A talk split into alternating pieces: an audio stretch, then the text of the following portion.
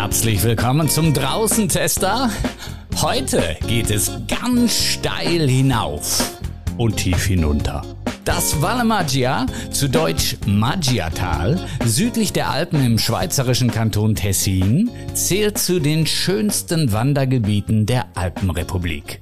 Es ist verästelt, verzweigt, verwinkelt und zwischendurch auch ganz schön steil. Im Rotpunkt Verlag ist nun die aktualisierte Ausgabe eines wirklich sehr schönen, informativen und gut strukturierten Wanderführers erschienen mit dem Titel Valle Maggia, Wandern in einem spektakulären Tessiner Tal. Der Außentester hat Thomas Bachmann, den Autoren dieses Wanderführers, zum Gespräch gebeten. Herr Bachmann, wo erreiche ich Sie denn auf welchem Berggipfel im Tessin? Ja, im Moment äh, leider auf keinem. Ich war gestern zwar unterwegs auf einem kleinen Gipfel, den ich da besteigen wollte, den Sassariente, gelang mir aber nicht, weil äh, zu viel Schnee lag. Deshalb bin ich im Moment schön äh, brav daheim. Ja, man stellt sich immer vor, dass Reisebuchautoren oder auch äh, Buchautoren von Wanderführern eigentlich ständig auf den Bergen und in den Wäldern sein müssten, aber das ist natürlich nicht der Fall, ist ganz klar. Sie sind von Beruf her Geograf und Musikus. Können Sie uns das erklären? Ja, ich habe schon vor langer Zeit gefühlt, vielleicht vor 150 Jahren, Geografie studiert, weil mich das immer sehr interessiert hat, die Landschaft, das, äh, die Umgebung, der Raum, warum er so ist, wie er ist. Das hat mich stets äh, sehr fasziniert und das ist dann mein Beruf geworden nach dem Studium. Ich äh, habe die Chance gehabt, dann privat in, also privatwirtschaftlich zu arbeiten im Bereich Raumplanung, Umwelt, äh, Umweltbereich und bin dann später rüber geswitcht sozusagen in den Schulbetrieb und ich unterrichte an einer, an einem Gymnasium das Fach Geografie. Und Musikus, das ist halt äh, die Leidenschaft, dass ich sehr gern musiziere, mit anderen Leuten, mit anderen Menschen zusammenspiele, was im Moment relativ schlecht geht, bekanntlich. Aber äh, das ist auch meine eine Leidenschaft von mir. Welche Instrumente spielen Sie und welche Musikrichtung ist das?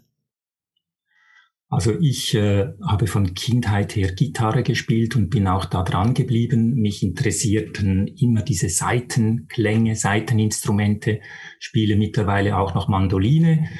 Aber die Gitarre, das ist eigentlich schon das mein Hauptinstrument. Und die Musikrichtung, ich äh, war immer begeistert von diesen Singer-Songwriter, ähm, Musikern, das hat mich immer fasziniert, auch die Folkszene früher, dann später halt eher das Jazzige und mittlerweile auch Klangbilder. Also ich, mir gefällt eigentlich vieles, aber ich bin, sagen wir mal, nicht der klassische Gitarrist.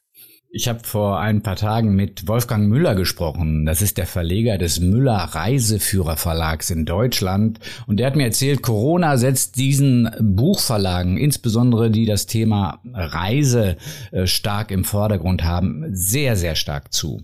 Jetzt veröffentlichen Sie gerade eine aktualisierte Ausgabe Ihres Reiseführers mitten in der Pandemie. Ist das ein guter Zeitpunkt oder ein schwieriger Zeitpunkt für so eine Veröffentlichung?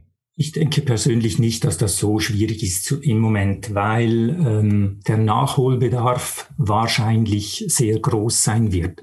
Und wenn wir mal mit der Pandemie rechnen von, sagen wir mal, zwei, zweieinhalb Jahren, dann wird nachher ein relativ großer, äh, ja eben Nachholbedarf äh, auf uns zukommen, denke ich. Und ich habe gerade heute gehört, Tessin, Ostern, alles schon praktisch ausgebucht und wir sind immer noch in der Pandemie. Wie zeitaufwendig war es eigentlich für Sie, den Wanderführer zu schreiben und wie zeitaufwendig ist es, ihn zu aktualisieren? Also den Führer, so ein Buch neu zu schreiben, das ist unglaublich zeitaufwendig. Das kann ich gar nicht äh, ausdrücken in Tagen oder Stunden oder so. Da muss man sich zu Beginn einfach mal überlegen, will ich das, will ich das nicht? Weil ähm, finanziell lohnt sich das sicher nicht, wenn man Aufwand und Ertrag anschaut. Und wenn man sich mal entscheidet, doch, ich mache das, dann einfach durch, dann gibt's keine Grenzen abends mit Arbeiten und am nächsten Tag weiterfahren. Also das, ich kann es nicht sagen in, in Stunden. Ich weiß einfach, wenn der Führer rausgekommen ist, dann freue ich mich daran und vergesse all die Aufwände und die Zeiten, die da äh, draufgegangen sind. Die Überarbeitung, das war aufwendiger, als ich dachte. Das ist aber immer so, äh, auch beim normalen Schreiben es ist immer aufwendiger, weil in diesem Fall eben doch vieles, viele Webseiten sich verändert haben, Telefonnummern nicht mehr äh, vorhanden sind, der Tourismus hat sich verändert, also die, ähm, die offiziellen Tourismusinformationsstationen. Es hat sich deutlich mehr verändert, als ich eigentlich gedacht hatte. Was zum Beispiel? ja, neue Routen ausgeschildert, die vorher nicht waren, ähm, Varianten, plötzlich neue Übernachtungen oder Übernachtungen, die es nicht mehr gibt. Also so im Bereich Serviceteil, wie man das nennt, da hat sich doch schon einiges verändert. Und das andere, diese Reiseführer des Rotpunkt Verlages, die wollen ja auch immer etwas zur Gegend und zu den Hintergrund, Hintergründen einer Region vermitteln was ja eigentlich auch die Stärke ist dieser äh, Buchreihe. Und bei diesen Hintergrundthemen, da ist natürlich, sind auch wieder zehn Jahre ins Land gegangen und hat sich das ein oder andere verändert, sofern es nicht rein historische Themen sind.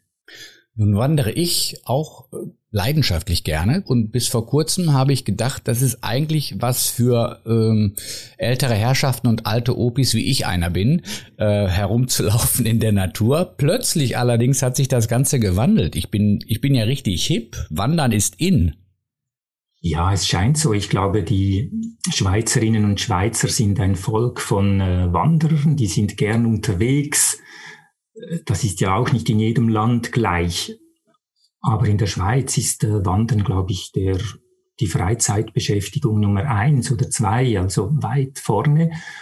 Mm, mit Wandern ist man schon hip, vor allem wenn sie auch nicht mehr der Jüngste sind. Bei den Jungen ist es vielleicht noch ein bisschen anders, aber ich sehe auch oft junge Menschen unterwegs, die eben die Welt entdecken zu Fuß. Ja, ich glaube, das bleibt noch ein wenig so. Wann und wie haben Sie das Tessin für sich entdeckt? Ja, das ist schwierig zu sagen. Ich meine, in der Schweiz wird jedes Kind irgendwie so sozialisiert, dass es auch das Tessin gibt. Und da, ja, das sind halt diese Klischeevorstellungen von äh, Sonne, Süden, Palmen, immer schönes Wetter und so und fröhliche Menschen. Und das interessiert mich dann auch irgendwann in der Jugendzeit. Und äh, da habe ich so die ersten Wanderungen gemacht, vielleicht so mit 18, 19, 20 rum, mit meiner Freundin damals unterwegs. Das ist jetzt schon eine Weile her natürlich. Und ähm, in meiner Erinnerung zu dieser Zeit schwingt auch so dieses Klischee Tessin noch etwas oben auf, also diese Menschen, denen man da begegnet ist, die Frauen noch mit Kopftücher und lange Röcke und eine Traggabel am Rücken und so und etwas, äh, ja, das hat mir, hat mich irgendwie schon fasziniert. Auch diese Wildheit der Landschaft damals, auch wenn sie sicher nicht so war, wie ich das jetzt vorhin geschildert habe, aber diese Wildheit, ähm, das Abgelegene, das Steile, das hat mir immer gefallen. Also es war so in der, in der Jugendzeit, wo ich die ersten Erfahrungen mit dem Tessin gemacht habe. Aber ich war auch anderswo unterwegs. Berge haben mich einfach immer fasziniert. In Ihrem Buch äh, beschreiben Sie 40 Wandertouren. Sind Sie die alle selbst gelaufen? Ja, sicher. Also das muss man, das geht gar nicht anders. Und wenn man mal irgendwo nicht durchgegangen wäre, dann äh, wäre bestimmt dort irgendein äh, Nachwanderer, der das gelesen hat und gesehen hat, dass es irgendwo rechts statt links geht, ähm, falsch beschrieben im Buch oder irgendwie so. Ne? Das muss man alles ganz klar nachlesen. Also nicht Homeoffice und ein Wanderteam extern per Internet äh, einsetzen. Nein, das geht also wirklich nicht. Man muss alles selber gesehen haben. oder mindestens, also was vielleicht noch geht, ein sehr, sehr guter Freund, der gleich tickt, ähm, der das gemacht hätte. Aber ich habe natürlich alles selber gemacht. Worin unterscheiden sich diese Touren, diese 40? Diese 40 Touren unterscheiden sich bestimmt so im Schwierigkeitsgrad und in der Länge. Jetzt muss man sehen, Valle Macha, das ist halt äh, unglaublich steil und es geht praktisch immer, wenn man nicht durchs Tal hindurch wandert, also an dem Talgrund entlang, geht's einfach immer rauf und runter. Und lange Touren auszuhecken, das ist kein Problem dort. Eher etwas schwieriger so die kürzeren Touren oder die einfacheren. Also die unterscheiden sich schon in der Dauer und ja, ein bisschen ganz wenig in der Steilheit. Wenn man dem Tal entlang wandert, dann ist es natürlich etwas nicht flach, aber äh, etwas angenehmer. Für ältere Herren auch geeignet. Sie haben es gerade angesprochen, gerade das äh, Tessin hat wunderschöne Gegenden und Wanderwege, aber unterschätzen sollte man die nicht. Es ist nicht immer ganz ungefährlich, so eine Tour.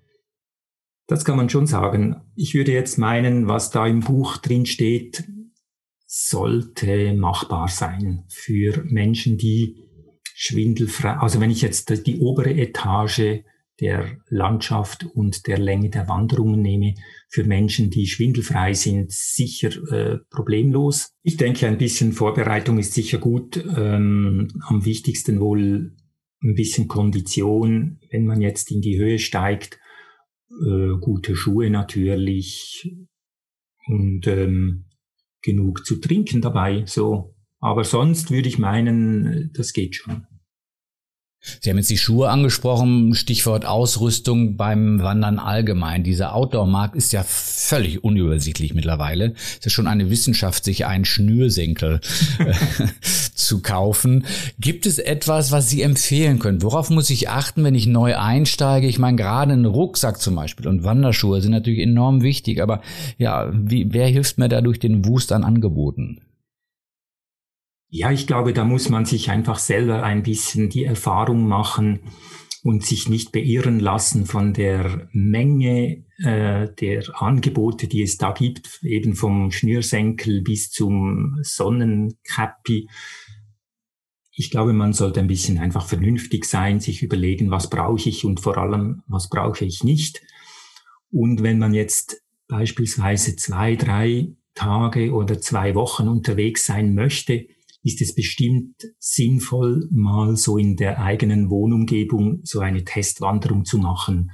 Und da merkt man rasch, ob der äh, Rucksack irgendwo drückt, ob man den etwas optimieren kann, ob man ein besser ein anderes T-Shirt nimmt, weil es schon nach einer halben Stunde stinkt, oder die Schuhe, wo sie drücken. So, ich glaube, man sollte das nicht übertreiben mit dem Outfit. Es geht also mit relativ wenig, wenn man sich gut darauf einstellt, was ist möglich und also was ist angenehm und was ist weniger angenehm. Der Outdoor-Bereich und, und das Wandern ist ja mittlerweile auch sehr digitalisiert. Es gibt Wander-Apps, Wanderuhren, Programme, die den Blutdruck während der Wanderung aufzeichnen und Ihnen sagen, wann Sie die nächsten Müsli-Riegel reinschieben müssen. Nutzen Sie so etwas oder sind Sie da eher traditionell? Also im Großen und Ganzen bin ich eher traditionell unterwegs, muss ich sagen. Ich schiebe den Müsli-Riegel gern dann rein, wenn ich es möchte und äh, mache die Pause dann, wenn die Aussicht gut ist und der, die Sitzgelegenheit angenehm und nicht sehr windig ist. Und diese verschiedenen Wander-Apps, die haben schon was für sich. Da kann man sicher Ideen sammeln. Ich würde einfach davon abraten, mit dem starren Blick aufs Handy durch die Gegend zu wandern. Das ist dann, kann dann wirklich eher gefährlich sein und ähm, ist auch ein bisschen schade. Sind Sie eher der Alleine-Wanderer oder wandern Sie in der Gruppe mit anderen zusammen? Was bevorzugen Sie und warum? Ich bevorzuge eigentlich seit eh und je eher das Wandern mit Freunden oder am meisten, am häufigsten bin ich mit meiner Frau unterwegs. Wir sind ein super Team. Ähm, und das ist für mich natürlich fast eigentlich die beste Möglichkeit, Und ich persönlich bin jetzt weniger der Gruppenwanderer. Ähm, ich habe allerdings mit Schülern schon zweimal so eine Alpintour gemacht im Tessin von Hütte zu Hütte. Das ist super eindrücklich gewesen für die jungen Leute, kann ich wirklich sagen. Und ähm, aber sonst bin ich nicht so der Gruppenfreak da. Können Sie jemanden, da, der noch nicht gewandert ist oder die noch nicht gewandert ist, dass das Erlebnis, das Ereignis Wandern erklären? Also man kann ja spazieren gehen, das ist eine Erfahrung, man kann sich an einen See setzen und, und aufs Wasser schauen oder ans Meer. Wandern ist was anderes. Was macht diese, ja, ich sag mal, Magie des Wanderns aus? Also ich glaube, das kann ich nicht erklären, wenn Sie die Frage so direkt stellen alle Dinge, die Sie jetzt aufgezählt haben, die haben etwas Beschauliches an sich, vielleicht etwas Kontemplatives über den See schauen, gemütlich spazieren oder dann eben auch wandern. Vielleicht vom Gewinn her ist da kein sehr großer Unterschied. Aus meiner Erfahrung ist Wandern einfach eine gute Möglichkeit, auch gedank gedanklich etwas abzuschalten, von Alltag sich zu distanzieren, also eine gesunde Distanz zu kriegen, ähm, ein bisschen sich anzustrengen. Das finde ich positiv, weil das Erlebnis gewöhnlich größer ist, wenn man sich auch ein bisschen angestrengt hat. Aber sonst Wandern erklären, ich glaube, man muss es einfach tun. Es gibt in den Medien immer wieder eine Diskussion über die, ich, ich, ich, ich nehme es mal in Anführungszeichen, über die Freundschaft zwischen Mountainbiker und Wanderer. Erleben Sie das auch häufiger, dass das etwas pro, eine problematische Beziehung ist, die äh, immer schwieriger wird oder haben Sie da weniger Erfahrung mit? Nein, das erlebe ich nicht als Schwierigkeit. Das war zu Beginn, als die Mountainbikes aufgekommen sind, äh, war das mal ein Thema, ein großes Thema. Und da gab es ab und zu mal äh, Konflikte auf den Wanderwegen. Aber das hat sich eigentlich recht gut eingependelt. Das ist so meine Erfahrung. Ich würde das heute nicht mehr als ernsthaftes Problem anschauen. Ich sehe auch viele Mountainbiker, die sehr rücksichtsvoll äh, sich verhalten, wenn sie Wanderern begegnen. Also die brettern da nicht mehr, wie vielleicht zu Beginn, so mit äh, 25 kmh an einem vorbei talwärts, sondern die, äh, die sind sehr rücksichtsvoll. Also ich hätte jetzt wirklich keine Probleme gesehen in den letzten Jahren. Kann ich äh, als Wanderer Ihr Buch nehmen und, und auch eine, eine Tagestour damit gestalten? Oder ist das etwas, was ich eher für, für ein Wochenende benötige? Anders gefragt, es hat auch mit An- und Abreise zu tun. An wen richtet sich das? Leute, die wirklich länger Urlaub machen in, im, im Tessin oder die auch sagen, Mensch, ich fahre da morgens hin und abends mit ÖV wieder zurück? Da ist beides möglich. Also das Buch richtet sich an Leute, die eine Läng einen längeren Aufenthalt äh, planen, natürlich, das ist sowieso besser, aber auch an Tagesausflügler. Kommt vielleicht ein wenig drauf an, wo der Tagesausflug startet. Also wenn der in Bern startet oder in Basel, ist das Valle Maccia vielleicht ein bisschen abgelegen für einen Tagesausflug. Aber sagen wir mal Zürich oder Zentralschweiz, Luzern, das geht schon. Früh starten am Morgen und dann eine Tageswanderung machen. Aber wie gesagt, grundsätzlich ist es natürlich äh, schlauer, eine Woche im Valle Maccia zu verbringen. Das ist ganz klar, dass der Eindruck und die, dass der Erlebniswert ist um vieles, vieles größer. Und so kann man mit dem Buch eigentlich beides machen. Selbstverständlich kann man nicht jede Tour als Tagestour machen, weil einige Touren, die führen ziemlich in die Höhe. Und da äh, gibt es aber auch entsprechende sehr schöne und geeignete Übernachtungsmöglichkeiten. Also das würde ich dann natürlich empfehlen.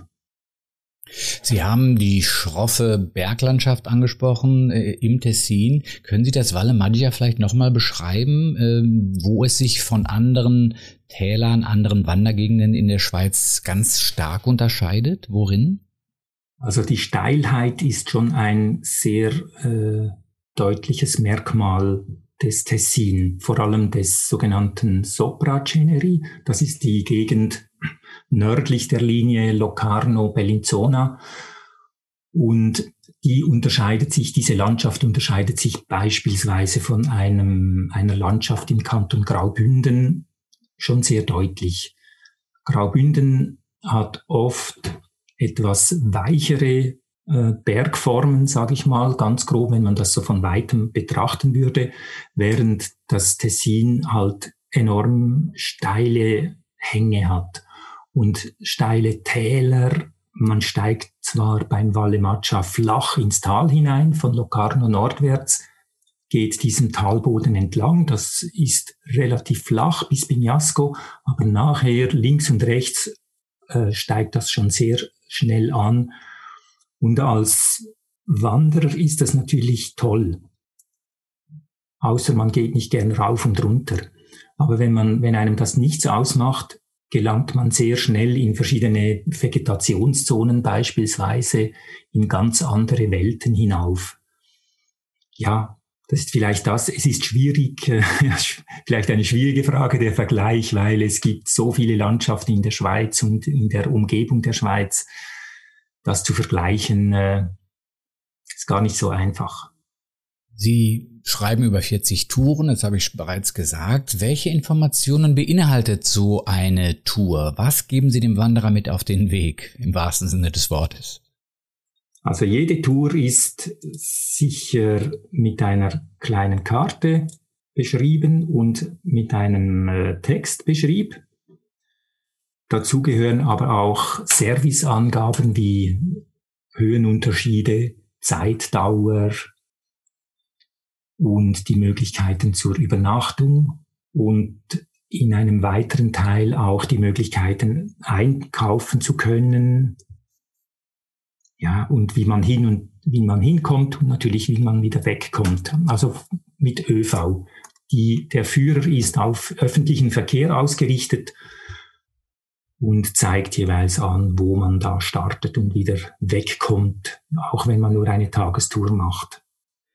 Thomas Bachmann, Autor von Valle Magia Wandern in einem spektakulären Tal, erschienen im Rotpunkt Verlag zum Preis von 39 Franken beziehungsweise 34 Euro. Thomas Bachmann, ich wünsche Ihnen trittsichere Wanderungen. Vielen Dank und das wünsche ich allen Wanderern auch. Das war der Draußentester für heute. Das Buch Valle Magia ist im Rotpunkt Verlag erschienen zum Preis von 39 Schweizer Franken. Bis zum nächsten Mal. Tschüss und ciao, ciao.